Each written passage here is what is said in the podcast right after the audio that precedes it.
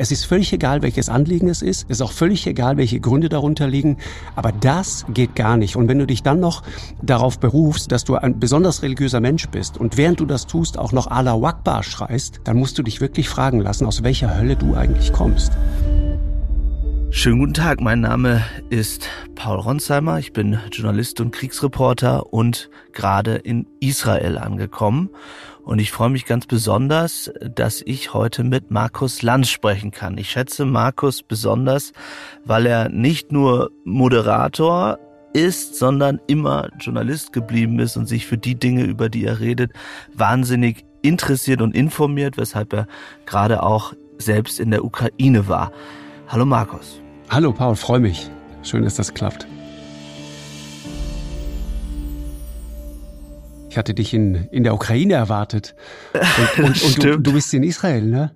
Ja, ich bin in Israel tatsächlich gelandet. Ähm, es ist. Wie, wie, aber du warst aber in der Ukraine. Ich war in der Ukraine noch bis Samstag hatte dann eine 36-stündige Odyssee hinter mir, ähm, denn alle Flüge waren ausgefallen ja. und bin dann mit dem Auto erst von Kiew an die Grenze, dann von Polen nach Prag, dann wurde der El Al abgesagt, dann sind wir nach Zypern geflogen und dann von Zypern tatsächlich reingekommen nach Israel. Ich war erstaunt, dass tatsächlich noch was geflogen ist, Markus. Und ja. als wir ankamen. Ben, nach Ben, ben Gurion, ganz normal, oder wie? Ben Gurion, ganz normal gelandet.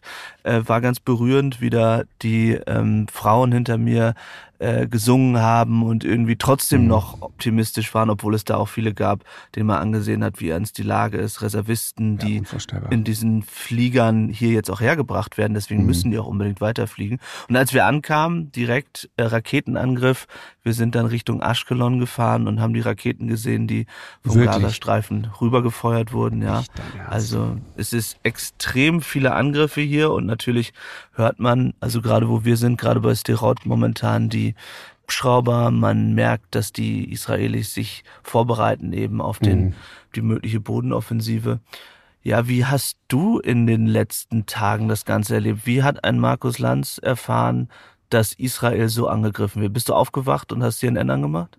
Ja, äh, genau, ziemlich genau so. Und dann habe ich, äh, ich, mir geht das tatsächlich sehr nah, weil ich äh, Israel ganz gut kenne war in den letzten Jahren viel da, das ganze Land immer wieder bereist, war auch viel im Westjordanland und war unter anderem auch in Gaza vor ein paar Jahren und habe gedacht, oh mein Gott, das, der, der Eindruck, den man damals schon so hatte, ich, du warst mit Sicherheit schon öfter in Gaza, ich, ich wollte da unbedingt einmal hin, um mal zu verstehen, was das eigentlich ist. Und habe damals schon gedacht, das ist ein unseliger Ort, ein wirklich unseliger Ort und da kann nichts Gutes entstehen auf diesem, auf diesem Boden da. Ähm, und mir war das alles so schleierhaft am Anfang, wie die es geschafft haben, diese, diese riesigen Sperranlagen, diese Zäune da zu überwinden. Muss man vielleicht mal kurz erklären, ne? du, du kennst das ja alles, Paul. Ich meine, da gibt's ja diese, diese große Sperranlage, da wirst du gescannt und gefilzt von, von vorne bis hinten und von oben bis unten. Absolut. Und dann gibt's ja, gibt's ja, das ist, das ist sehr, sehr hart, wenn man das so sieht. Ne? Da gibt's ja diesen riesigen Tunnel quasi oder, oder ein, ein, ein Gitter, Gerüst, ein Käfig, wo du dann so im Grunde so, so über Kilometer durchgehst oder mit so einem Golfkart reingefahren wirst. Äh, und äh, am Ende sitzt dann die Hamas und sagt, guten Tag, äh, Ihre Ausweise bitte. Ne? So, ja. so, ist so, ne? Ja, ja als, als Journalist ist das so gewesen, ja, absolut. Genau. Und, und, dann, und dann sitzt du da vor diesen Leuten und, und du merkst, die, die, die, entweder ist er freundlich, dann ist es aufgesetzt und gespielt, oder er, er, ist, hat schlechte Laune und dann kannst du dich auf irgendeine Willkür gefasst machen und so weiter. Und ich habe dann damals dort begriffen, das ist einfach der, der größte Freiluftknast der Welt. Da leben über zwei Millionen Menschen, soweit ich weiß, unter schlimmen Bedingungen. Und, und das ist ein Nährboden für etwas, da, da kann nichts Gutes daraus entstehen. Und über die Gründe, warum das alles so gekommen ist, kann man auch lange sprechen. Äh, und ich war trotzdem so erschüttert und habe das erste Mal gedacht für mich, es ist gut, dass es soziale Netzwerke gibt, dass es Social Media gibt, weil ich habe dort diese Bilder meinst du, die diese ja. grausamen Bilder, wo wir sehen, wie Frauen verschleppt werden, die da reingezerrt werden, Kinder, die vorgeführt werden, wie sie gemobbt werden und geschlagen werden. Das sind ja die Bilder, die man die jetzt in den letzten Tagen dort überall äh, verteilt wurden, auch von Hamas selbst, muss man sagen. Also zum einen, glaube ich, was vielen jüngeren Menschen natürlich besonders nahe gegangen ist, ist diese Mädchen im Keller da, ne? hast du die gesehen? Genau. Hast du die gesehen? Diese ja, Mädchen die in diesem Keller, ja. diese ja. israelischen Mädchen und und dann schlagen sozusagen die eigenen Raketen ein und das nutzen die natürlich dann wieder zu Propagandazwecken und sagen, guck mal, was ihr da gerade macht, ihr bringt eure eigenen Kinder um, um um die Israelis an dem Punkt in einen tiefen moralischen Konflikt zu stürzen. Ja, die die ich nehme an, dass diese Bilder echt sind. Ich weiß nicht, du kannst das vielleicht besser bewerten. Und was mir besonders nahe ging, waren diese Bilder und ich weiß auch von denen nicht, ob sie ob sie authentisch sind, aber ich vermute es diese Kleinstkinder in diesem Käfig gehalten worden sind, in so einem ehemaligen Hühnerkäfig oder, oder Kaninchenkäfig oder was das ist. Du siehst da lauter ein, zwei, dreijährige, die überhaupt nicht verstehen, was da gerade passiert. Und dazu so hämisches, höhnisches Gelächter, entweder direkt vor Ort oder im Nachhinein drüber gelegt. Grauenvoll. Ich weiß nicht, ob das echt ist. Aber die Vorstellung, was diese Kinder dadurch leiden, äh, das, das, das, das will man sich nicht ausmalen absolut äh, erschütternd und ich finde, die, die sind auch so Bilder, die einem nicht mehr wirklich aus dem Kopf gehen, Nein. selbst wenn man schon viel erlebt hat, du ja auch und ja. viele Krisengebiete äh, gesehen hat und auch finde ich, wenn ich mir überlege, dieses Musikfestival dort zu sehen, wo ganz Freunde von mir hätten sein können, ja, genau. die dort tanzen und wo dann plötzlich nicht nur Raketen feuern, sondern Hamas-Terroristen äh, die Frauen von den äh, äh, Männern wegreißen, von, von ihren Freunden und mit einem Motorrad in dieses Hamas-Gebiet bringen. Hast du dir vorstellen können, dass die Hamas-Terroristen zu so einer Sache in der Lage sind, also ich meine jetzt nicht sozusagen von ihrem Grundgedanken, ich glaube, da sind wir uns einig, sondern militärisch, dass sie sozusagen mhm. die Israelis so überraschen konnten. Also, dass mhm. sie durch den Zaun gebrochen sind, dass sie auch hochtechnologisierte Waffen eingesetzt haben, dass sie mit Paraglidern äh, dort reingeflogen sind. Hättest du dir das vorstellen können? Ich meine, wir haben ja vieles gesehen da in den letzten Jahren, wenn du allein an das ganze Tunnelsystem denkst, das es da zum Beispiel gibt und so weiter. Und wenn du, wenn, das muss man, glaube ich, den Leuten mal erklären, ne? Und deswegen sagte ich gerade, ich, ich bin das erste Mal, denke ich, es ist gut, dass es Social Media gibt, weil da gibt es Bilder und Aufnahmen und Dinge, die kannst du so nicht in, in, in einem großen Massenmedium zeigen. Das geht nicht. Wobei es natürlich da, die Gegner würden sagen, also es gibt ja auch eine Debatte, ja, soll man die Bilder zeigen? Ich finde auch, man muss sie unbedingt zeigen, aber ja. es gibt natürlich auch Leute, die sagen, das ist ist ja genau das, was die Terroristen wollen, ne? dass sie Angst und Schrecken. Man spielt dann deren Spiel, man genau, ja. genau. Aber das Ding ist, ich ich ich weiß nicht, wie es dir ging. Ich schaue da drauf und ich sehe das und denke, guck es dir an. Es ist wie das, was in der Ukraine in einem ganz anderen Maßstab nochmal abgelaufen ist. Und es ist gut, einfach mal klar zu haben, für sich selber klar zu haben und für alle jene, die da raunen und sagen, ja, das muss man aber verstehen und das muss man jetzt irgendwie äh, auch in einem ganz anderen Kontext sehen. Äh, und, und, und da gibt es diese, diese israelische Siedlungspolitik und, und da gibt es viele, viele Dinge, die zu solchen Dingen führen. Nein, guck's dir an, zieh einmal klar, was das wirklich ist. Und dann kommst du ganz schnell zum Ergebnis, und das ist das gleiche in der Ukraine, es gibt nichts, aber auch wirklich gar nichts, was diese Art von Gewalt rechtfertigt. Nichts. Es ist völlig egal, welches Anliegen es ist. Es ist auch völlig egal, welche Gründe darunter liegen. Aber das geht gar nicht. Und wenn du dich dann noch darauf berufst, dass du ein besonders religiöser Mensch bist und während du das tust auch noch Allah Wakbar schreist, dann musst du dich wirklich fragen lassen, aus welcher Hölle du eigentlich kommst. Das ist für mich unvorstellbar. Und da sind Mütter und Väter, die das auch zum Teil tun, und die empathisch sein müssen, weil sie selber auch Kinder haben.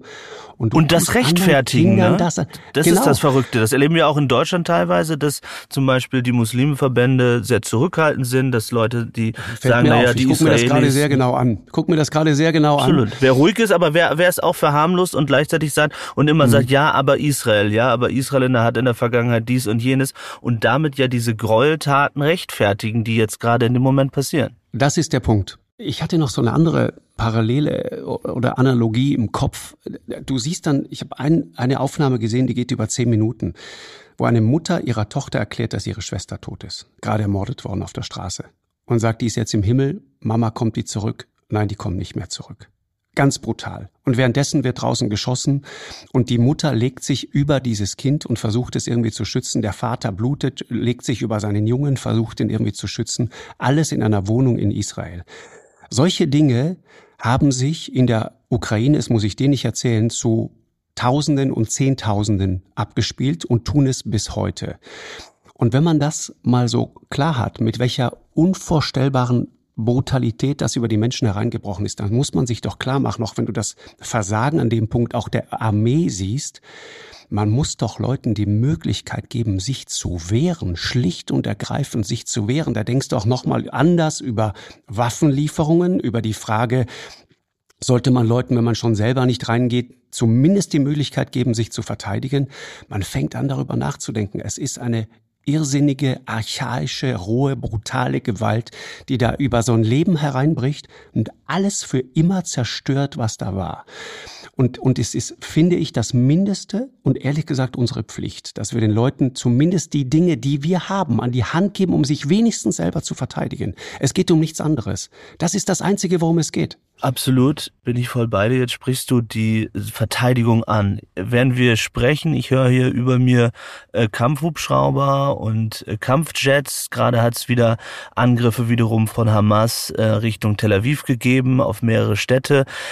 Es wird ja jetzt in den nächsten Tagen, ähm, wir sprechen jetzt hier am Montagmittag, ähm, mhm. eine möglicherweise Bodenoffensive geben, sehr wahrscheinlich. Ähm, nur die Israelis sprechen hier vor allem über eine Frage, wie kann es eine Offensive geben, wenn gleichzeitig hunderte Israelis genau. im Geiseln. Geiseln sind, menschliche Schutzschilde sind. Und genau. du erinnerst dich vielleicht auch an die große mediale Berichterstattung über den ähm, einen israelischen Soldat, der vor genau. 15, 16 Jahren entführt worden ist. Genau. Und das ist jetzt ja sozusagen die hundertfache Dimension. Richtig. Wie siehst du das? Was glaubst du, wird hier passieren? Ich, ich, ich kann das nicht bewerten, Paul, und ich, ich äh, bin froh, an dem Punkt nicht Politiker zu sein, der das jetzt entscheiden muss. Ne? Das ist, äh, das ist ein, ein unglaubliches moralisches Dilemma, in dem du steckst. Ich meine, wenn du mal 50 Jahre zurückdenkst, ne, vor genau 50 Jahren war Israel kurz davor, nicht mehr zu existieren. Da, da gab es eine ähnliche Situation als die ägyptische und syrische Armee, die damals auch genauso kalt erwischt hat und überrascht hat.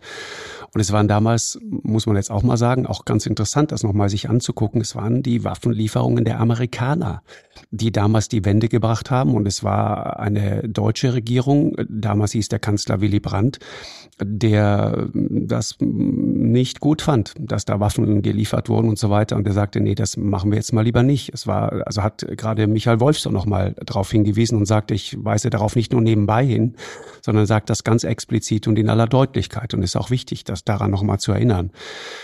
Es ist ein, ein unglaubliches moralisches Dilemma. Ja, du kannst dich als Staat einerseits nicht erpressen lassen und auf der anderen Seite musst du dir natürlich die Frage stellen, wie viel Gewalt, wie viele Bilder dieser Art, und da spielt die Hamas ein übles propagandistisches Spiel, wie viele von diesen Bildern halten wir aus als Gesellschaft? Ne? Das ist natürlich die große Frage. Und dazu kommt, muss man sagen, dass es auch mehrere Doppelstaatler gibt, die offenbar entführt worden sind, darunter mehrere US-Amerikaner und es bereits Spekulationen gibt, dass sich ähm, die Amerikaner an einer Befreiungsaktion beteiligen könnten.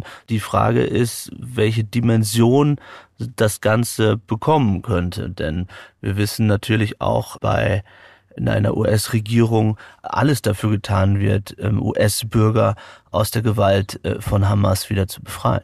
Richtig, richtig. Ja, es ist wahr. Es ist, ich, ich frage mich auch immer, welche Rolle spielt sozusagen der Iran im Hintergrund. Ich glaube, da hm, findest du die Wurzel für viele Dinge. Ich meine, man fragt sich ja, wie kann das denn sein? Wie kann das sein? Sind in einem so dermaßen hermetisch abgeriegelten Gebiet solche Mengen an Waffen reinkommen, offensichtlich? Wie geht das? Schlicht technisch? Wie, wie sind die dazu in der Lage, ja, solche Mengen dann Raketen und so weiter da reinzuschaffen? Und offenbar sitzen die Drahtzieher ja ganz woanders. Ähm, ich glaube, da tritt man keinem zu nahe, wenn man das vermutet, dass da in Teheran auf jeden Fall äh, jemand seine Hände im Spiel hat. Und ich ab dieser Tage, ich glaube auch das war Michael Wolfson, der sagte, die Frage ist schlicht und ergreifend, wann halten die Mullahs im Iran sozusagen den Zeitpunkt für gekommen, den ganz großen Krieg vom Zaun zu brechen? Ist es jetzt schon soweit oder ist es nicht? Und da ist es in dem Zusammenhang interessant, war ja zu sehen, wie sich Hisbollah verhält im, im Libanon der nun auch Schiiten sind. Ja, in Gaza sind ja Sunniten. Äh, also das ist ein wichtiger Unterschied in der islamischen Welt. Aber ähm, natürlich kommen die denen quasi äh, zu Hilfe in ihrer Lesart äh, und feuern dann auch ein paar Raketen ab. Aber so, dass man sagen kann, na, wir haben ja auch irgendwie mitgemacht, aber so richtig losgeschossen haben die nicht. Und das finde ich ist zunächst mal ein gutes Zeichen, ja, dass es nicht komplett eskaliert. Also ich weiß nicht, wie du das bewertest, aber ich lese das so. Absolut. Da kann man nur hoffen, dass es sozusagen eben nicht ein offizieller Krieg verschiedener Länder gegen Israel werden könnte, dann haben wir nochmal eine ganz neue Dimension. In Anführungszeichen ist es momentan nur Hamas, schlimm genug unterstützt eben äh, von den Nachbarn, äh, vom Iran, sicherlich auch von Katar. Russlands Rolle, äh, über die wird auch zu diskutieren sein. Natürlich hilft das jetzt Wladimir Putin, darüber sprechen wir gleich noch. Was ich mir auch nicht hätte vorstellen können. Ich hatte ja jetzt Zeit sozusagen auf dieser Tour, diese 36 Stunden und habe mir alle Bilder auch genau angeschaut. Mhm. Einerseits aus Israel, aber andererseits auch aus Deutschland. Und ich habe mich richtig geschämt, muss ich sagen, als ich diese Bilder von der Sonnenallee gesehen habe und gedacht habe, mhm. Leute, ihr habt doch auch alle Social Media, ihr werdet gesehen haben, wie dort die Frauen weggeschleppt wurden, wie sie wahrscheinlich oder diese Berichte gibt es, äh, ein ganz grausamer Bericht, wie offenbar eine Frau vergewaltigt worden ist neben ihrem Freund äh, auf diesem Festival. Dieses bestialische Vorgehen und dass das auf deutschen Straßen gefeiert wird und wir das meine Frage, eine sagen, na gut, das ist sozusagen Freiheit der Meinung, ja, aber ich will sowas nicht auf deutschen Straßen sehen. Was ist dir durch den Kopf gegangen, als du das gesehen hast? Ja, ja, das ist, ich, ich, ich sag mal so, es ist ja durchaus gefährlich und auch nachvollziehbar, äh, dass man dann, wenn man in Moskau ist, dass man dann seinen Mund nicht so richtig weit aufmacht gerade. Aber ich sag mal, die, die großen äh, Demonstrationen und, und Protestaktionen der Russen, die im Ausland leben gegen diesen Krieg, die habe ich auch noch nicht gesehen. Absolut, absolut. Das ist mir nicht aufgefallen. In London Absolut, nicht, nur in dem Fall demonstrieren ja Leute für äh, Leute, für Terroristen, die äh, unschuldige genau, Zivilisten genau. töten, wegschleppen ja. und ja, Terror sozusagen äh, dort verüben. Äh, also und dann hören wir den Kanzler, der einfach nur sagt, wir akzeptieren äh, so etwas nicht auf deutschen Straßen. Und dann muss man aber ja sagen, wir akzeptieren es ja doch, denn es passiert ja immer wieder, nicht das erste Mal. Ja, genau. Wo ist die mhm. Konsequenz? Genau. Gibt es die oder oder sind wir da einfach mhm. ähm, ohnmächtig? Was Weißt du, das, das, das, das Ding ist einfach, es ist alles so unendlich vergiftet in diesem Nahostkonflikt. Das weißt du ja selber viel besser als ich. Und ich musste so oft an, an Joschka Fischer denken in den vergangenen Jahren, der immer gesagt hat, äh, wenn du bei den einen bist, also sprich bei den Israelis, dann verstehst du die und bist du bei den Palästinensern, dann verstehst du die. Ja, es gibt, es gibt, es gibt in diesem Konflikt. Aber kann man die Palästinenser, also die Palästinenser gibt es nicht, aber kann man die, die, sage ich jetzt mal ganz verallgemeinert, noch verstehen? Ich kann es nicht. Nee, äh, ich sagte ja eingangs, ne, und das ist ganz wichtig, das klar zu haben. Ne? Deswegen meine ich, Social Media ist an dem Punkt äh, eine gute Sache. Man kann nicht immer alle Informationen perfekt verifizieren. Man kann nicht immer wissen, ob man Opfer von Propaganda wird oder möglicherweise auch nicht. Aber man kriegt dennoch ein Gefühl, wenn man sich intensiv mal damit beschäftigt, was da eigentlich gerade passiert. Und nichts, aber auch gar nichts und völlig egal, was es ist, rechtfertigt diese Art von, von, von, von Tun, diese, diese Art von, das ist ja eine Entmenschlichung aller erster Güte, das ist ein absoluter Albtraum. Und ich finde aber trotzdem, wenn man anfängt, den, den, gerade in Israel den Konflikt sich mal ein bisschen anzuschauen, ich sagte ja vorhin, Gaza ist ein riesiges Freiluftgefängnis. Und die Art und Weise, wie Menschen da leben, das, das ist ja alles sehr, sehr bitter. Menschen leben in großer, großer Armut, in wirklich tiefer Armut, null Perspektive für die Jugendlichen, die dort aufwachsen, sehr junge Bevölkerung. Weil das Geld eben benutzt wird, um Israel anzugreifen. Ne? Genau, ne? da, darauf wollte ich gerade hinaus. Und, und das viele, viele Geld. Ich, ich glaube, es gibt wenig äh, Völker auf der Erde, die so viele Entwicklungshilfe Milliarden bekommen haben wie die Palästinenser. Und trotzdem kommt das meiste bei den Leuten nicht an. Die Leute sind bitter, bitter arm. Und wenn du ein palästinensischer Jugendlicher bist, der, der irgendwie nach einer Perspektive für sich sucht, dann erlebst du ein Leben sozusagen äh, hinter Mauern. Ja, du, du kennst deinen israelischen Nachbarn gar nicht, weil dazwischen steht eine riesige Mauer. Du verstehst aber auch die Israelis. Es gibt ganze Generationen, speziell auch so meine Generation und danach, die sind äh, aufgewachsen mit dem miesen, mulmigen Gefühl, wenn ich heute äh, zur Schule gehe und an dieser Bushaltestelle stehe, was passiert da? Komme ich noch nach Hause oder komme ich nicht nach Hause? Fliegt der ganze Bus in die Luft? Fliegt die Bushaltestelle in die Luft? Werde ich meine Eltern abends wiedersehen? Und deswegen wurden dann Mauern gebaut und dann ging das äh, signifikant zurück. Das meine ich mit beide Seiten sozusagen verstehen.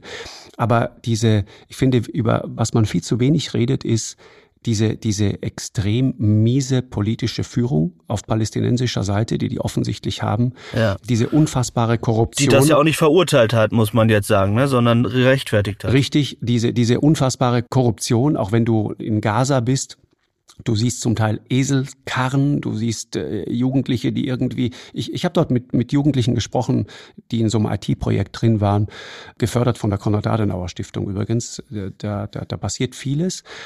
Aber die sagen, ja, wir machen jetzt hier einen IT-Kurs und versuchen irgendwie weiterzukommen, aber wo ist die Perspektive für unser Leben? Ja, äh, stundenweise fällt der Strom aus jeden Tag. Du lebst teilweise fast wie im Mittelalter. Und, und zwar als Nachbar zu einem der modernsten Länder auf dieser Welt. Weißt du, das, das ist so ein harter Kontrast. Und die wissen natürlich, wie die andere Seite lebt. Und dann siehst du auf der anderen Seite aber in diesem selben äh, super armen Gazastreifen siehst du dann protzige Villen von irgendwelchen Hamas-Funktionären, Gleichzeitig hast du nicht mal eine funktionierende Kanalisierung und Kläranlage. Ja, das ist eine einzige riesige Kloake, was du da draußen auf dem Mittelmeer schwimmen hast. Und die Israelis müssen teilweise in, in, in Südisrael ihre Entsalzungsanlagen abschalten, wenn, wenn die Brühe sozusagen äh, rüberwabert. Weißt du, so, so kann man nicht leben. Und das ist alles ein riesiges Drama. Und, und ich glaube, das ist das, was diese Leute im Hinterkopf haben, wenn sie sagen, wir müssen uns wehren. Nur so geht das nicht. Man kann sich so nicht wehren und schon gar nicht wehrt man sich, indem man reingeht und einfach unschuldige Leute barbarisch äh, äh, ermordet, über den Haufen schießt, absticht, was auch immer. Das geht nicht. Wie siehst du dann in dem Zusammenhang die Debatte jetzt um deutsche Fördermittel? Weil wir erleben ja, dass Christian Lindner, der Finanzminister, gesagt hat, auch in dem Zusammenhang, wir müssen jetzt sofort alle Mittel streichen. Dagegen scheinen sich jetzt SPD und Grüne zu wehren, weil sie sagen, mhm. ähm, wenn man keine Mittel mehr an die Palästinenser geben würde, dann würde das am Ende noch mehr Hamas stärken. Aber ist es nicht naiv, also zu glauben, dass die Mittel, die wir vermeintlich an wen auch immer Fördermittel an Palästinenser geben, dass die am Ende nicht doch irgendwie bei Hamas ankommen und von, von, von Hamas genutzt werden? Ja, wahrscheinlich ist das naiv, aber ich glaube, dass die Leute, die das fordern, die, die wissen das auch, die verstehen das auch. Das Bittere ist halt, Paul, und das siehst du ja auch in der Ukraine, äh, da werden Menschen zum Spielball von Politik. Und ich glaube, auch da gibt es nicht die eine richtige und die eine falsche Antwort. Und ich glaube, so falsch es ist zu sagen, wir streichen jetzt einfach alles, weil wozu das führt, kannst du dir auch vorstellen. Äh, genauso naiv ist es zu sagen, nee, wir lassen einfach alles so weiterlaufen. Ich bin nochmal an dem Punkt glücklich, kein Politiker zu sein, der diese Entscheidungen treffen muss. Ich, ich, ich bin nur so irgendwie traurig über, über diese Entwicklung. Man hatte irgendwie das, äh, das Gefühl, mal eine Zeit lang, dass äh, es könnte irgendwie besser gehen. Aber auf beiden Seiten hat ja da eine Verhärtung stattgefunden. Ne? Du hast diese üblen Islamisten, die, diese Hamas und du hast die Hisbollah und wie sie alle heißen. Und es sind Leute, die nehmen im Grunde auch ein, ein, ein, ganzes, ein ganzes Volk sozusagen als, als Instrument, wenn man so will. Und, und wir beide wissen, je ärmer ein Volk, je, je, je mehr man die Leute von Bildung abschneidet, desto leichter ist es, sie zu manipulieren, sie aufzupeitschen, sie mit Propaganda gefügig zu machen. Und genau das ist das, was dort passiert. Und auf der anderen Seite hast du auch in Israel, ne, und wenn du mit liberalen Israelis sprichst, die sind seit Jahren besorgt über die Entwicklung in ihrem Land, diese harte Siedlungspolitik, diese, äh, ich meine, Rechtsextreme, die jetzt in der Regierung sitzen und so weiter. Das ist alles keine gute Entwicklung. Da hat eine so harte Polarisierung stattgefunden und jetzt eskaliert das in diesem Konflikt und jetzt sprechen Waffen und wer stirbt, sind Frauen, kleine Kinder, unschuldige Zivilisten. Das ist gruselig. Absolut. Und wir haben da wahrscheinlich noch längst nicht den Punkt erreicht, ähm, wo wir das Schlimmste gesehen haben. Wir haben jetzt gerade gesprochen über eben die Entwicklung der letzten Tage, aber natürlich geht das in den nächsten Wochen weiter und kann auch noch weiter sozusagen eskalieren. Wenn wir da ein bisschen größer drauf schauen, also aus der Weltperspektive mhm. oder auch aus der deutschen Perspektive, wie gehen wir jetzt damit um, dass wir in Anführungszeichen nicht mehr nur den, Ukra den Krieg in der Ukraine haben, sondern jetzt einen zweiten großen Krieg. Was bedeutet das? Bedeutet das, ja, die Welt sozusagen ist aus den Fugen? Haben wir sowas noch nicht erlebt? Wird es noch schlimmer? Was, wie, wie denkst du über das, was da auf uns reinschlägt? Wohin die Entwicklung langfristig geht, das, das wissen wir beide nicht. Ich habe nur jetzt auch zum Beispiel im Blick auf die Ukraine, ich, auch seitdem ich dort gewesen bin und auch die Diskussion aktuell gerade in Deutschland, Stichwort Taurus zum Beispiel, ähm, dann sehe ich und höre ich die Nachrichten aus Russland. Ich höre, dass diese Sanktionen tatsächlich kaum funktionieren. Ich, ich höre, dass die Russen nach wie vor fünf Milliarden aus der EU äh, kriegen für Öl und Gas, dass wir alle ihnen gemeinsam abkaufen. Das wissen viele nicht. Via Indien meinst du? Nein, auch wir, wir als Europäische Union. Also über Indien kommt das Öl, aber auch ja. äh, LNG zum Beispiel. Die Spanier machen mit denen gute Geschäfte und andere. Fünf Milliarden ungefähr. Also ich habe die Zahl nicht erfunden, sondern sagte mir neulich Norbert Röttgen. Und man ist entsetzt darüber. Und wenn du diese fünf Milliarden jetzt mal gegenüberstellst, der Summe sozusagen, die wir für Waffenlieferungen in die Ukraine ausgegeben haben, ich weiß nicht, wo wir da ungefähr liegen mittlerweile, aber ich sage mal so, die richtige Entschlossenheit, den Ukrainern wirklich beizustehen, denen wirklich zu helfen, ihr Land zu verteidigen, die sehe ich da so noch nicht. Und wenn ich mitkriege, dass die Russen plötzlich, du weißt das viel besser als ich, Paul, diese Iskander-Raketen, mhm ja, mit, mit diesen Fragmentsprengköpfen, die in einem Radius von, von 300 Metern alles auslöschen, was da ist. Gab es jetzt gerade diesen verheerenden Angriff auf äh, Ukrainer, die gerade 65 Kilometer hinter der Frontlinie trainiert haben und dann hast du diese Rakete, die runterkommt, die hat, glaube ich, eine Reichweite von 120 Kilometern, hat diesen Hauptsprengkopf, der erstmal mit einer unfassbaren Wucht explodiert und dann 500 weitere kleine Sprengköpfe, die im Umkreis von 300 Metern explodieren.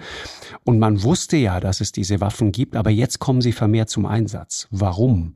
Sie kommen deswegen vermehrt zum Einsatz, weil offenbar die Russen massiv in Rüstung investieren.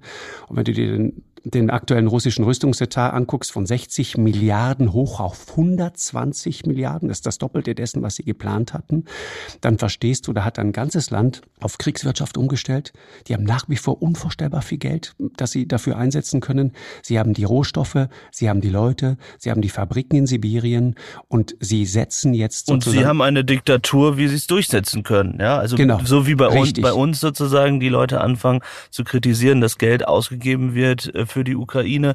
Und ähm, das ja ja, kann man sagen, sicherlich auch in Wahlergebnissen zeigen. Das ist nicht äh, jetzt im Fokus ausschließlich Ukraine, aber sicherlich auch allgemeine Unzufriedenheit darüber, ähm, wo das Geld landet. Genau. Ähm, und Wladimir Putin ist erstens egal, äh, wie viele Menschen sterben. Ihm ist egal, ob irgendjemand in mhm. Russland außerhalb seines Einflussbereichs, also die Sicherheit und Intelligence, irgendwie unzufrieden ist. Das kümmert ihn nicht. Mhm. Und kann einfach genau das tun, was er will, eben weiter die Ukraine angreifen und äh, in mhm. dem Sinne die Zeit spielt für mich. Und das ist, das ist beängstigend, weißt du, das meine ich damit. Also was, was, was kommt da? Ich höre umgekehrt von Verteidigungspolitikern hier in Deutschland, wir erteilen die Aufträge nicht, wir produzieren nicht wirklich Munition, wir, wir, also die wirkliche Entschlossenheit sehe ich nicht. Und wenn da jetzt sich wir der nächste, nicht verstanden, absolut. Genau, die, die, die, der nächste Krieg möglicherweise sich abzeichnet.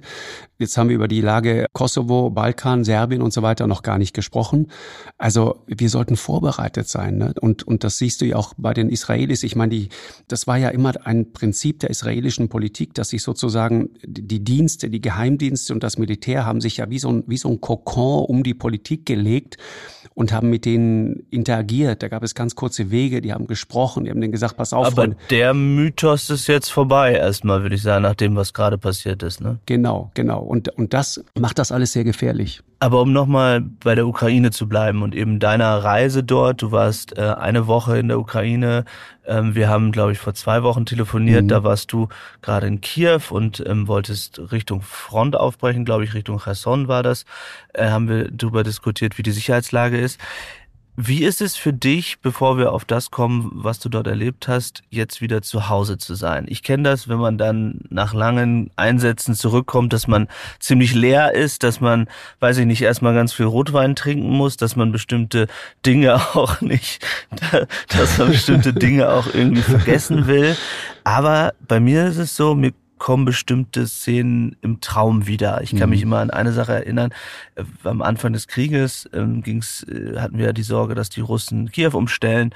Und ich hatte mal immer einen Traum, dass äh, russische Soldaten vor der Tür stehen. Und einmal bin ich davon auf, aufgewacht, dass ich mich wehren wollte und habe dann irgendwie meinen ähm, AirPod-Stecker gegen die Wand geworfen, also im Traum und bin davon aufgewacht. Träumst du von dem, was du da erlebt und gesehen hast? Und wie gehst du mit dem um, wenn du so eine Woche in der Ukraine bist? Grundsätzlich ist das Gefühl so ein bisschen Demut. Ne? Man kommt, man kommt deutlich demütiger zurück, weil man einfach versteht, wie gut es ist, stabile, geordnete Verhältnisse zu haben, äh, wirklich in einem Rechtsstaat zu leben, der nicht einfach andere Länder angreifen kann und so weiter, weil der zuständige Diktator es jetzt gerade mal will und so weiter. Also das ist so, so das eine Gefühl. Das andere ist, dass man sich dann ertappt dabei und sagt, Mensch, also die Dinge, über die wir uns dann teilweise so aufregen und, und die wir ganz furchtbar finden, äh, ja, der ausgefallene Flug äh, irgendwo hin und so weiter, äh, lass mal, ist alles nicht so wild. Und dann denke ich wieder, äh, nee, es ist auch in Ordnung, es ist gut. Und jeder Mensch sollte so leben dürfen. Und jeder sollte auch seine Probleme auch als äh, groß oder klein oder wie auch immer empfinden dürfen. Aber es ist gut, dass, dass dieses Leben möglich ist. Und ich will das keinem zum Vorwurf machen. Man sollte nur im Hinterkopf haben, das ist alles nicht selbstverständlich. Und das ist dieses Gefühl, dass ich, bei das ich manchmal auch so abends beim Einschlafen noch nachdenke, dieses Gefühl, dass nichts selbstverständlich ist, das ist, glaube ich, das, was die Ukrainer in einer Art und Weise erfahren haben, wie sie seit dem Zweiten Weltkrieg wahrscheinlich nicht, nicht viele andere ähm, erfahren haben. So dieses, also in Europa meine ich jetzt, dieses Gefühl, da hast du dein kleines Leben und das gestaltest du irgendwie und du gehst mit dem Gefühl ins Bett, morgen könnte noch ein bisschen besser sein als heute. Das ist, das ist so, das ist das, woraus sich unser Optimismus speist. Das ist das, was uns am Leben hält. Die, die Hoffnung, dass es morgen besser ist als heute. Und dann kommt jemand, Hast du die Hoffnung? Für die Ukraine? Ja, also für mein Leben hatte ich die immer und ich bin wahnsinnig dankbar dafür. Ja, nee, eben nicht. Die Ukrainer, den Ukrainern wurde diese Hoffnung auf brutalste Art und Weise genommen. Und ich glaube, das potenziert sich nochmal, wenn du dann, wenn du Mutter oder Vater bist und siehst das auch durch den, durch den Blick deiner Kinder. Ich finde, gerade Kinder haben es so sehr verdient, ja, behütet zu sein, äh, in dem guten Gefühl aufzuleben, dass man geborgen ist, dass, dass, äh, dass morgen ein neuer Tag ist und dass heute ein guter Tag war und dass morgen vielleicht ein noch besserer Tag wird. Und diese Hoffnung hat man diesen Kindern genommen und ich habe so viele Menschen getroffen, die mir dann auf, ich meine, da stehen die Leute vor dir, Frauen in Uniform, sehen martialisch aus, du, du kennst das alles. Ich war überrascht, wie viele Frauen in der ukrainischen Armee dienen, an verschiedensten Positionen, also von, von der Köchin bis zur Scharfschützin hast du da wirklich alles. Und, äh, und dann fragst du einmal kurz nach, sag mal, was war denn dein Leben davor? Und dann war sie, hatte sie eine kleine Boutique oder sie hatte irgendwo eine Schule geleitet oder war Lehrerin oder was auch immer. Dann steht diese Frau da vor dir in dieser Uniform. Aber sie ist natürlich immer noch die, die Mutter, die sie mal war vorher. Und du fragst sie nach ihren Kindern und du fragst sie nach ihrer Familie und dann zerfällt dieses ganze martialische Bild ja vor deinen Augen äh, und dann fängt sie an zu weinen und dann ist sie plötzlich äh, die, die, der verletzliche Mensch, der wir alle sind, wenn das Wichtigste, was wir im Leben haben, auf diese Art und Weise bedroht wird. Und das ist das, was dieser Krieg ist. Und, und, und da denke ich manchmal, das haben wir noch nicht mal im Ansatz durchdrungen, was das wirklich ist. Weißt du, das wäre so, als wenn wir, wir beide morgens, du stehst in Berlin auf, ich, ich stehe in Hamburg auf, wir telefonieren noch kurz vielleicht und, und plötzlich schlägt einfach bei mir eine Rakete ein. Und dann ist mein Zuhause ein Zuhause gewesen. Weißt du, so musst du dir das vorstellen. Mit einer unvorstellbaren, rohen Gewalt kommt plötzlich das Böse in dein Leben. Und das ist das, was die Israelis gerade erlebt haben. Genau das Gleiche. Deswegen meinte ich vorhin, das Mindeste, was man doch tun kann, ist den Menschen, wenn man selber die Chance hat, die Möglichkeit geben, sich wenigstens selber zu wehren. Wenigstens selber zu wehren. Ich glaube, dieses Wehrlose, diese Ohnmacht, die viele Ukrainer auch erlebt haben, ne? dieses, da, da, da übernimmt jemand die Kontrolle über dein Leben. Das ist so übel. Und wenn du, wenn du, wenn du Mutter oder Vater bist, ist es besonders übel, glaube ich, weil du doch, du weißt du, du bist für deine Tochter, für deinen Sohn, du bist der Held, der es im Griff hat. Und plötzlich hat der Held gar nichts mehr im Griff und wird erniedrigt, gedemütigt oder sogar erschossen. Das ist so unvorstellbar. Und ich glaube, dass, das meine ich, wenn ich sage, wir haben das noch nicht im Ansatz durchdrungen, was das psychologisch für, für ein ganzes Land bedeutet. Psychologie, du sprichst es an, was viele Menschen mich immer fragen, wenn sie mich treffen oder auch Freunde, Familie natürlich, wenn ich irgendwie mal aus der Ukraine zurückkomme, äh, die dann immer fragen, hast du keine Angst, wenn du da bist? Oder wie gefährlich ist das dort? Ich habe es ja am Anfang gesagt, ich finde es großartig, dass du dir eben als äh, Journalist die Sachen immer wieder auch selbst anschauen willst, obwohl du äh, natürlich wahnsinnigen Stress hast mit deiner Talkshow und dreimal die Woche auf Sendung bist und dir trotzdem diese, na, das finde ich aber toll, weil ich glaube, es ist nicht selbstverständlich oder ich äh, sehe das nicht als selbstverständlich bei, bei, äh, bei manchen. Wie war das äh, für dich? Äh, wurdest du viel gefragt und hattest du Angst? Was für Gefühle hattest du, als du vor Ort warst? Ja, ich meine, äh, also Paul, um das mal klar zu machen, ne, das, was du da machst, das ist eine völlig andere Dimension. Du gehst mit den Leuten wirklich in den Schützengraben. Das ist eine ganz andere Dimension.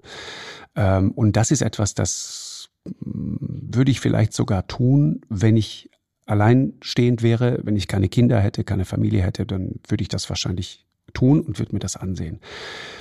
Aber das, was wir dort jetzt gemacht haben, das war eine Reise durch ein Kriegsland, das ist klar. Und ich äh, muss immer noch denken an diesen einen Satz, den mir sehr äh, am Anfang ein Ukrainer sagte, äh, auch wenn es hier friedlich aussieht, macht dir klar, es gibt keinen sicheren Ort in der Ukraine. Keinen einzigen. Hast du gerade wieder ein Charkiw gesehen? Ich meine, was haben wir im Vorfeld darüber gesprochen, ob wir vielleicht Richtung Charkiw fahren, weil es da ruhiger ist? Was ist da jetzt passiert? Angriff im, in, in der Innenstadt, ja. Genau. Und, und äh, ich glaube, junge Leute aus dem Baltikum, Freiwillige, die da helfen, sind da zufällig und, und, und kommen einfach ums Leben. Es gibt keinen sicheren Ort in der Ukraine. Das muss man klar haben. Und ja, äh, ich, ich, ich sage das auch ganz offen und ehrlich, natürlich hat man da Angst. Ich habe wochenlang über dieses Thema nachgedacht und über die Frage nachgedacht, ob man das machen kann. Und ich bin zum Ergebnis gekommen, dass äh, sozusagen auch diese sehr deutsche Perspektive ja, wonach einfach alles abgesichert ist und äh, wenn es ganz schief geht, kommt irgendwie der ADAC und holt dich raus und so weiter. Ja, für alles gibt es eine Versicherung. Er nicht. Das ist natürlich eine eine komfortable äh, Position. Äh, die aber nicht die Position der allermeisten Menschen auf dieser Welt ist. Und ähm, ich, äh, es gab so einen kleinen Moment der Erlösung. Gleich am Anfang, allererster Drehtag, die erste Minute quasi, äh, laufe ich gerade rein in so eine Hochzeitsgesellschaft. Und dann frage ich so eine junge Frau, schön gekleidet und so weiter, auf dem Weg zu dieser Hochzeit, ähm, die, die irgendwo in einem Büro in Kiew äh, arbeitet. Und, und, und sagt zu ihr, Mensch, wie, wie, wie hat sich denn dein Blick aufs Leben verändert, seitdem dieser Krieg jetzt tobt? Und sie sagte, ich habe gelernt, you have to take a risk. Man muss manchmal ein Risiko in Kauf nehmen. Das Leben ist riskant. Und man denkt dann an Henning Mankell, der, der mal gesagt hat, äh, pass auf, wir alle machen uns immer so viele Gedanken äh, über das Leben und so weiter, aber wir müssen uns klar machen, es ist am Ende doch keiner lebend aus der Sache herausgekommen.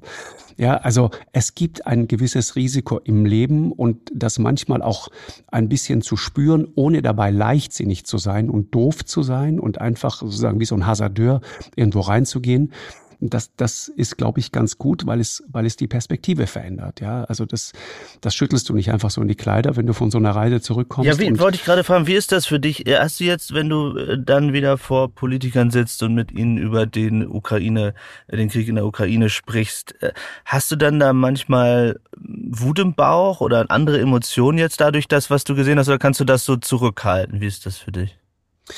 Ja, Wut nicht, äh, aber ich, ich kann bestimmte Zusammenhänge einfach besser verstehen. Und das ist das, was ich meinte vorhin. Und darum ging es mir auch, ne? Auch, auch zu verstehen, was Krieg mit einer Gesellschaft macht. Und ich würde jedem Politiker, der immer sagt, ich, wir müssen aufpassen, weil Krieg ist wirklich nie die Lösung, würde ich immer prinzipiell, prinzipiell recht geben. Und mir ist auch eine pazifistische Haltung sogar, ist mir prinzipiell eigentlich sehr, äh, wie soll man sagen, finde ich sehr sympathisch. Das Ding ist halt, dann müssen halt alle anderen auch auf der Welt gute Menschen sein und Pazifisten sein und das funktioniert halt leider nicht. Und deswegen mag ich Leute, die, die mit einem gewissen Realismus auf die Dinge drauf gucken und, und, und dann stellt man schon manchmal fest, ja, da, da gibt es schon so, wie soll man sagen, es gibt ganz viele theoretische und manchmal auch etwas abgehobene Überlegungen darüber und, und das kontrastiert halt so hart mit dem, was jemand zum Beispiel da so einen kleinen Jungen getroffen, 16-Jähriger, was der an irgendeinem Morgen in Bucha erlebt hat. Das kontrastiert so unvorstellbar hart. Und der sagt, wir saßen da in diesem Keller und haben darauf gewartet, dass es an die Tür klopft. Und wir wussten, wenn es klopft, dann steht vor uns ein Typ und der mäht uns mit einer Kalaschnikow einfach nieder. Und wir waren fest entschlossen, unser Leben zu verteidigen. Wir waren fest entschlossen, den umzubringen. Sag ich, wie hättest du das gemacht? Und sagt er, ja, mein Onkel, der hatte irgendwie so ein Jagdgewehr. Und sag ich, und ihr? Ja, wir hatten so ein paar Messer. Und du ahnst, wie die Geschichte ausgegangen wäre, wenn es zu diesem Moment gekommen wäre. Natürlich. Ja? Natürlich. Und, und das meine ich mit, wir müssen uns dann schon klar machen, an dem Punkt, so komplex das alles sein mag und so kompliziert Geopolitik ist und so weiter und so kompliziert das ist, was ein deutscher Kanzler abzuwägen hat. Ich verstehe das alles. Aber an dem Punkt, in diesem Keller, ist das nur noch eine ganz einfache, ganz harte, brutale moralische Frage. Das ist ein Kampf zwischen Gut und Böse. Das ist es. Mehr ist es nicht. Das ist es. Auf das wird es am Ende reduziert. Und da frage ich mich manchmal, ob wir wirklich alles dafür tun, dass die Guten sozusagen, um es jetzt mal ganz schlicht zu formulieren, ganz platt, aber dass die Guten diesen Kampf gegen das Böse gewinnen können. Da bin ich mir nicht sicher. Markus, ähm, herzlichen Dank für deine äh, Schilderung Danke aus der dir. Ukraine und ähm, nochmal toll, dass du äh, äh, dorthin gefahren bist, finde ich. Und die Frage, ähm, kannst du schon sagen, wann ähm, sozusagen deine Doku rauskommt und, und wann sie, wann sie gezeigt wird oder ist das noch nicht klar? Doch, kommt am 28. November, äh, werden wir das zeigen, ich glaube 22.45 Uhr. Und äh, ja, ich habe jetzt hab jetzt schon angefangen, sehr viel. Ich bin ich bin im Kopf äh, ein bisschen immer noch in der Ukraine. Ich bearbeite häufig bis tief in die Nacht hinein äh, Fotos, Schwarz-Weiß-Fotos und so weiter. Und ich du fotografierst ich jetzt, viel, ne? Ja. ja, genau. Und ich sehe jetzt mit dem mit dem Abstand von von ein paar Tagen sozusagen schaue ich noch mal in diese Gesichter. Und es ist so Wie viel hast du da fotografiert in der Ukraine selbst? Ich würde sagen, ja, so 25.000 Bilder. Wow. Ja. Nur, nur in der Ukraine? In der Ukraine, ja, ja, jetzt. In also, der einen Woche? In der einen Woche, ja, weil, also es, es geht ja, wir sind ja dann unterwegs ganz häufig, ich, ich fotografiere aus fahrendem Auto und so weiter, ja, dann hast du eine Serie von Fotos, das sind zehn, kannst du wegschmeißen und das elfte funktioniert dann beispielsweise, ja. ja. Aber wenn du, wenn du dir die, die in Ruhe entstandenen Porträtfotos anguckst, auch die Fotos, ich habe Fotos gemacht äh, im, im Nachtzug von, von Lviv nach, nach Kiew zum Beispiel, sind wir dann später abends da angekommen und so weiter das normale Leben, aber auch die Einsamkeit in diesem normalen Leben. Du siehst, wie Menschen sich so in Ecken, Ecken so rumdrücken, unbeobachtet irgendwo so stehen. Dieser traurige Gesichtsausdruck äh, zum Teil. Ich, ich, das hast du bestimmt auch, ist dir auch aufgefallen. Das ist ein, es ist bedrückend und man sieht es den Menschen an. Und, und gerade Fotografie kann das unglaublich gut einfangen. Ja, es ist ein, ein kleiner Moment von Wahrhaftigkeit, den du da einfängst. Völlig unverstellt, total echt das geht mir immer wieder dann durch Mark und Bein. Ich sitze dann da abends da oder nachts um eins oder um zwei zum Teil und schaue auf diese Fotos und in diese Gesichter und denke, boah, das hat wirklich was mit den Leuten gemacht. Und äh, ich habe so ein, ein, ein Mädchen irgendwie, es steht so an der Hand äh, der Mutter am Bahnhof in Lviv. In Lviv kam ja auch irgendwie fürchterliche Raketen runter, irgendwie in, an einem anderen Bahnhof da. Eine Frau gesprochen haben, die hat äh, ihr Bein da verloren. Ihre Tochter hat beide Beine verloren. Ja, ein junges, hübsches Mädchen irgendwie, das jetzt einfach mit zwei Beinprothesen leben muss und so weiter. Einfach nur, weil sie zur falschen Zeit am falschen Bahnhof waren. Und ich habe fotografiert so ein kleines Kind da in der Abendstimmung. Es hängt da so an der Hand seiner Mutter irgendwo auf dem Weg nach Kiew. und, und schaut so diese Mutter an und die, du siehst dieses ganze Vertrauen im Gesicht dieses Kindes, dieser Mutter gegenüber, die aber wahrscheinlich selber gar nicht so weiß, wie ihr Leben gerade so weitergeht. Weißt du, das meine ich damit. Um den Menschen dieses Zutrauen genommen zu haben. Ja, diese, die, diese Zuversicht und diesem Vertrauen, das sagt, Mama weiß, wie es geht. Mama ist da und es ist alles gut. Und das Bittere daran ist, dass ich genau weiß, äh, diese Mutter hat dieses Vertrauen nicht mehr. Das haben ihr die, die Russen mit ihrer Brutalität genommen. Die hat, die ist voller Zweifel, bin ich mir ganz sicher. Ich habe die nur äh, durchs Fenster kurz fotografiert, aber ich ahne, wie das ist. Die hat diese Zuversicht nicht mehr, dieses Vertrauen ins Leben. Das hat man ihr einfach alles genommen. Und das geht nicht. Und deswegen ist dieser, dieser Krieg so zu verurteilen und deswegen ist auch alles, was das in irgendeiner Form so relativiert, es, das, das lehne ich einfach ab. Letzte Frage, Markus, ähm, bevor ich hier weiter Richtung Israel fronten muss. Um, um, um, das ist unfassbar, was hier auch gerade passiert. Also was man auch gerade hört, ja, also das hörst du glaube ich nicht, aber nee. die Hubschrauber und die äh, Raketen und die Flugzeuge und also Wahnsinn. Das ist, ähm, aber äh, dennoch, was das was. Paul, darf ich dich mal was fragen? Warum, warum machst du das? Was ist wirklich deine Motivation? Meine Motivation als Journalist ist sie äh, zuallererst. Ich bin nicht der ähm, äh, der gute Mensch und kein der der gute Mensch, weil, weil viele sagen ja, ich ich ich äh, sehe das nicht aus einer moralischen äh, Perspektive mhm. und und aber ich finde es erstmal als Journalist wahnsinnig spannend an den Orten zu sein, wo gerade Geschichte geschrieben wird, also journalistische Neugier, also vollkommen, das ist an verstehe ich an Nummer eins und dann glaube ich schon da spreche ich dann vor allem über die Ukraine und da schließt sich auch meine Frage an, ähm, dass ich es wichtig finde, dass weiterhin geschaut wird. Ich hatte in der Ukraine mhm. in den mhm. letzten Wochen und Monaten, ich komme ja auch gerade daher und werde auch wieder hinfahren, ja, aber natürlich auch Momente nach zwei Jahren, wo ich müde war, ja, wo ich dachte, äh, ich, ich kann total. nicht mehr und natürlich wiederholen sich auch bestimmte Dinge.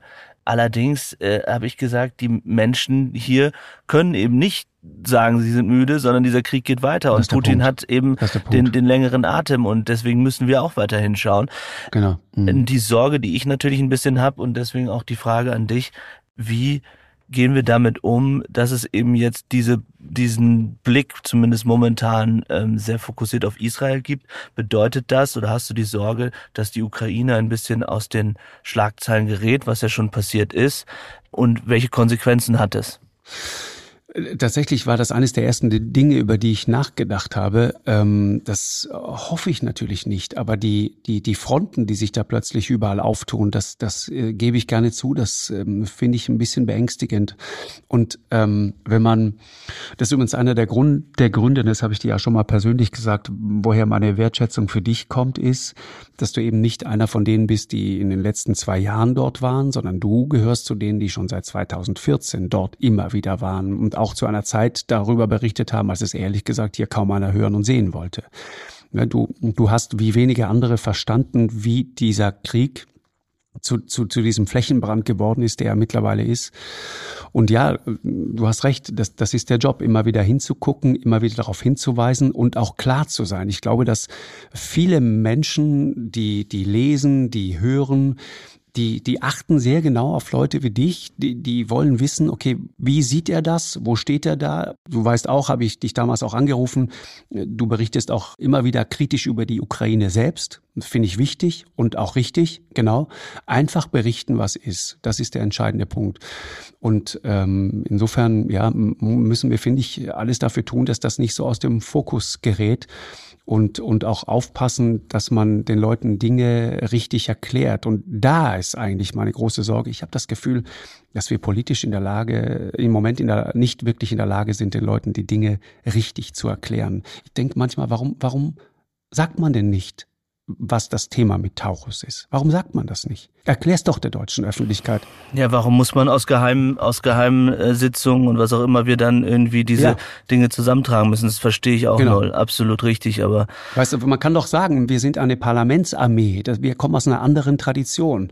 Wir, wir können das nicht einfach so entscheiden. Sag das doch dann, dann verunsichert man nicht ein ganzes Land, sondern man erklärt mal etwas. Das ist der Punkt, an dem es für mich immer so schwierig wird du sorgst, glaube ich, schon mit deiner äh, Sendung dafür, ähm, dass Politik äh, besser erklärt wird und dass Politiker dort immer wieder gestellt werden. Also ich glaube, jeder, der meinen Podcast hört, hört sowieso Lanz. Ansonsten oder schaut Lanz, kann ich's hört Lanz und schaut Lanz. Von daher kann ich es nur nochmal empfehlen. Ich finde, ähm, es gerade in den letzten Jahren mit äh, den politischen Debatten, die bei dir eben ähm, extrem gut immer dargestellt werden und auch dafür meinen Dank, Markus. Und ähm, ich bin sicher, äh, dass die Dokumentation, die du dann zeigst, äh, spannend sein wird. Und ich bin sehr gespannt darauf, äh, das zu schauen. Und ähm, ja, dass neben der, dem, was hier jetzt in Israel passiert, die Ukraine auch weiterhin ähm, über die Ukraine natürlich auch weiterhin berichtet wird. Herzlichen Dank erstmal für deine Zeit, Markus. Paul, danke dir, danke dir ganz herzlich. Pass auf dich auf, ja, und äh, wir, wir schreiben. Wir sprechen. Danke, Markus. Wir sprechen, wir schreiben. Danke dir sehr. Alles Gute dir, ja. Pass Tschüss. auf dich auf. Tschüss. Redaktion Philipp Pietow und Antonia Heyer. Aufnahmen aus der Ukraine Vadim Moisenko. Produktion Serda Dennis.